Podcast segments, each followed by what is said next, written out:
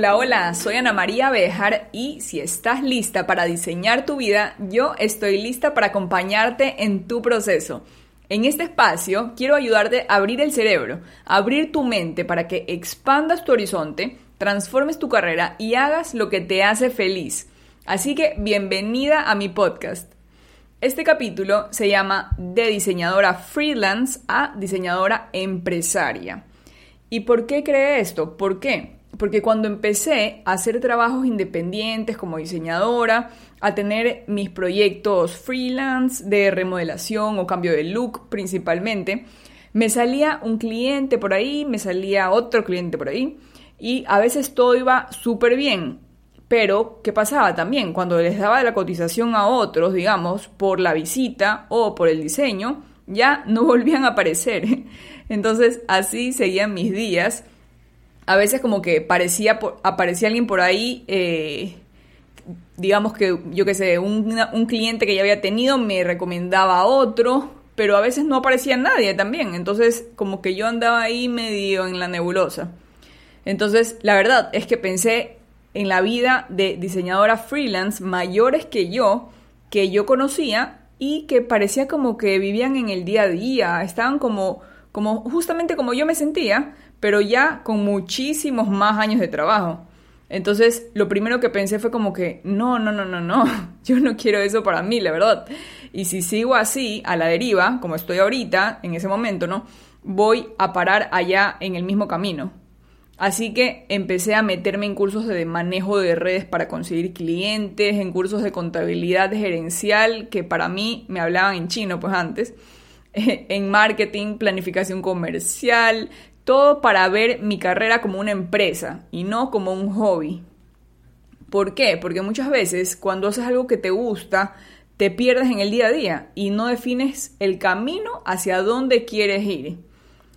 Y ser una empresaria diseñadora y no una diseñadora freelance aumentó mis ingresos, cambió mis clientes totalmente, me hizo atraer clientes que confíen en mí, o sea que eso para mí era lo más importante de todo me dio seguridad en mis diseños y en lo que ofrezco también, para no tener miedo de decir cuánto voy a cobrar.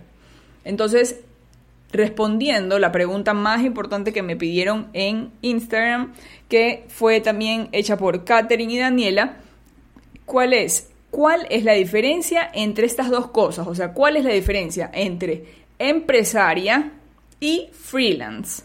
En los dos casos es diseñadora, ¿no? ¿Cuál es la diferencia? Freelance, como su nombre lo dice, es ser libre, ¿no verdad? Libre, independiente. Pero eso, por más bueno que suena, no es tan bueno como parece. ¿Por qué? Porque al pensar como una persona freelance, te asocias a ti misma como una, como una profesión que va libre por la vida, o sea, como que va libre. Entonces, con los clientes que aparecen en el camino, sin ningún compromiso firme contigo misma, con tus metas, o por lo menos esa para mí era la connotación de ser freelance. ¿Por qué? Porque tampoco no le rindes cuentas a nadie, entonces tienes como, como que puedes tender a perder un poco el norte. Y por otro lado, la empresaria, la empresaria empieza primero que todo en el cambio de mentalidad. O sea, el cambio de mentalidad ya hace un cambio completo de rumbo. De ahí, también sigue en ver tu profesión como una empresa, una empresa, no un hobby. En el caso, por ejemplo, de diseñadoras o arquitectas, nuestra profesión se percibe millón como un servicio, lo que tú das, ¿no? ¿Verdad? Entonces, eh, es principalmente el tiempo que tú inviertes en hacer un diseño o ejecutar un proyecto. No es algo que tú, que el cliente va y compra y le entregas el producto de una. O sea, no es algo que tú lo compras por tu lado y lo revendes. Entonces, ¿qué pasa? Las demás personas, como tus prospectos de clientes, lo reciben también como algo que no tiene un valor específico y real. ¿Sí me explico? O sea, es como que es bastante subjetivo y ahí es cuando no te ven con cara de empresaria, sino como que si tu trabajo fuera un hobby en el que eres buena y como tú lo haces fácil o lo haces rápido, entonces tiene que ser baratito. Entonces, ¿qué necesitas hacer para cortar esto aquí de raíz? Para poder despegar y tener el trabajo de tus sueños, trabajar haciendo lo que te gusta, lo que estudiaste. Primero que todo, necesitas una estrategia de negocios. ¿Qué es esto de aquí? Porque normalmente como uno en la vida de, que ha estudiado diseño, o sea, no, no, nunca te enseñan nada de esto. ¿Qué, qué, ¿Qué quiere decir esto de estrategia de negocios? Es tener como un business plan que sería aprender a ver tu profesión como una empresa, definir objetivos, definir servicios, definir cuánto quieres ganar, definir el proceso que necesitas llevar a cabo eh, cuando llega tu cliente ideal o para llegar a tu cliente ideal, mejor dicho, y entregarle lo mejor que tienes. Es como que tener, por ejemplo, también una plantilla de cotización, eh, que tu cotización por diseño sea tan real y tan tangible que tu cliente pierda esa sensación de que es un servicio y que se lo puedes hacer gratis y que él no crea que a ti no te cuesta nada, porque sí te cuesta, o sea, te cuesta tu tiempo y tu tiempo es igual a tu vida. O sea, cada minuto de tu vida no lo vuelves a recuperar, es como, o sea, el tiempo es, es más valioso que hasta la plata misma. Por otro lado, también necesitas saber cómo posicionarte en tu mercado, porque principalmente en el área de diseño y arquitectura, tu diseño, tu calidad, tu honradez, tu confianza, tiene que estar respaldada y todo avalado por tu propia marca. O sea, todo esto se encierra en tu marca. Tu marca puede ser tu nombre o puede ser también el nombre que le quieras poner a tu empresa, no necesariamente tiene que ser tu nombre. La marca es el sello de que cualquier servicio que provenga de ti como proveedor va a ser cinco estrellas. Entonces tu marca es tu bandera, tu insignia, tu nombre, tu letrero. Eh, por eso crear tu branding, que es tu, el desarrollo de tu marca, tus colores, tu tipografía, todo eso de ahí que vaya acorde a tu plantilla de presentación del proyecto de diseño es súper, súper, súper mega importante, básico y fundamental. Para también destacar entre las demás profesionales, tienes que ser reconocida como experta. Tienes que aprender a darte a conocer, eh, romper cualquier barrera de que tú pienses de ti misma, o sea, tipo la típica que tú dices, no, es que yo soy tímida, no, yo no me siento capaz, no, yo es que yo me estoy quedando ya atrás.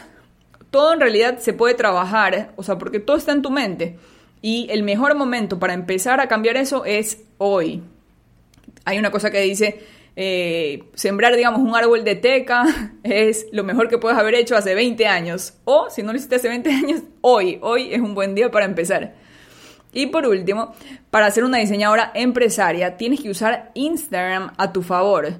Nunca antes en la historia de la vida uno podía darse a conocer de forma tan fácil y tan económica como las redes sociales. O sea, antiguamente tú para salir en el periódico tenías que pagar eh, casi que, que mil dólares o en una revista. La, cualquier cosa, lo más baratito que existía era 500 dólares para salir en una revista que quién sabe, nadie la veía.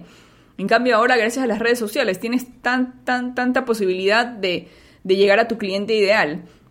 Eh, pero eso sí, enfocar tu cuenta para atraer clientes. Eso es lo más importante, no estarse fijando en los likes y los seguidores, porque si no te pierdes en eso y no le hablas a tu cliente. Entonces tienes que aprender a sacarle el jugo a Instagram, a crear contenido que llame la atención, aun cuando ni siquiera tengas, digamos, ahorita ningún cliente. O sea, porque eh, un millón veces pasa eso, que en algún momento me pasó a mí también que no tenía ningún cliente y no sabía qué publicar. Entonces, saber crear contenido aun cuando no tengas clientes en ese momento. Tienes también que saber hacer publicidad en Instagram utilizando Facebook Ads, que es para poder llegar a tu cliente ideal y no estar lanzando la publicidad y la plata al aire. Tienes que aprender también la clave de vender. Vender es servir, es ayudar a tu cliente en, que, en, lo que sea que tú puedas ayudarlo. Por eso es servir, es ayudar y saber también la importancia que tiene tu producto y tu servicio para que lo puedas transmitir de forma magnética y auténtica. O sea, que se sienta, que la otra persona, que tu cliente que está del otro lado, sienta eh, e, esa emoción por tu trabajo, que tú tienes por tu trabajo porque sabes que le vas a resolver el problema de su vida. Y bueno, ahora sí, estoy súper emocionada por el nuevo programa. Se llama Soy Designer Pro Brand. Dura tres semanas y es súper, súper poderoso. Está cargado de información increíble que me hubiera encantado tener a la mano cuando estaba en esta situación de freelance. Y las puertas se abren este lunes 15 de marzo Pero si registraste tu correo en la lista de espera, recibirás el correo con toda la información este jueves, es decir, hoy mismo. Y la preventa exclusiva al waitlist se va a abrir el día viernes hasta el domingo para que recibas los bonos de regalo que están en la página. Así que bueno, por otro lado, si tienes algún tema que te gustaría que hable, escríbeme en DM en Instagram a mi cuenta arroba Ana María Bejar subguión y cuéntame si he podido ayudarte con algo en este episodio, cuál fue el tema que más conectó contigo. Me encantaría poder conversar con ustedes, tener ese feedback que me hace sentir que hay alguien del otro lado del micrófono.